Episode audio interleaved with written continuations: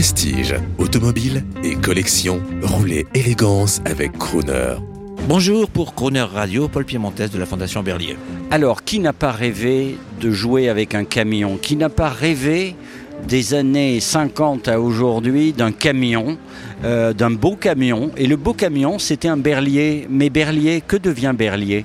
Depuis 1894, avec Marius Berlier, Berlier a fait rêver de plusieurs générations jusqu'à la fin des années 70 euh, pour, des raisons euh, qui nous échappent un peu. D'autres décisions probablement étatiques ont été prises pour que euh, de Berlier on fasse un pool industriel qui devait effectivement s'asseoir sur beaucoup de choses. L'objet n'est pas aujourd'hui de, trouver une analyse critique de cette époque-là, mais malgré le temps passé, le rêve de Berlier est toujours dans la cervelle. Quoi qu'on dise, ou certains pensent que c'est fini, euh, c'est has-been, c'est obsolète, enfin tout ça. C'est triste de penser ça parce qu'aujourd'hui, on l'a vu, il y a plus de 30% d'augmentation de visiteurs ici. Et dans l'esprit des enfants, des parents, etc., l'aventure Berlier est toujours présente. Je trouve, quelles que soient les délibérations qui amènent après ou telle décision, on ne doit pas tuer des marques mythiques.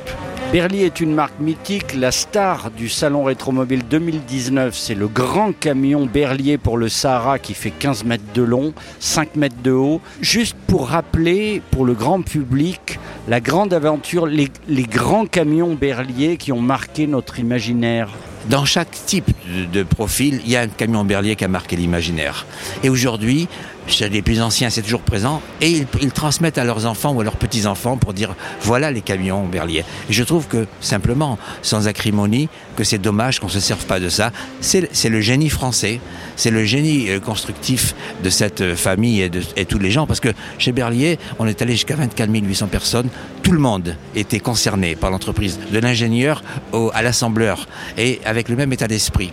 Et c'est peut-être ça aussi qui a fait que quelque part, il y a un camion mythique, mais il y a un mythe Berlier il y a des collectionneurs de camions, il faut le dire pour le grand public, euh, ça ne doit pas être pratique tout le temps, ils collectionnent des camions, lesquels ils collectionnent de chez Berlier Presque tous, il y a des camions mythiques, le GLR, le GLC, le CBA de, qui, a, permis l'avancée forte en 14-18, euh, le, le, Strader qui a été discuté parce qu'il était tellement novateur, etc. Mais évidemment, les, grands poids lourds euh, ou les Dumper, mais et le Tesson entre autres, mais également la, famille TR qui a, été le premier camion à, donner une cabine avancée, permettant aux chauffeurs d'avoir un, espace de vie extraordinaire. Donc Berlier était présent partout, il était novateur. Il faut savoir que pratiquement 90% de sa production a été inventée par, avec les 700 ingénieurs qui travaillaient chez Berlier.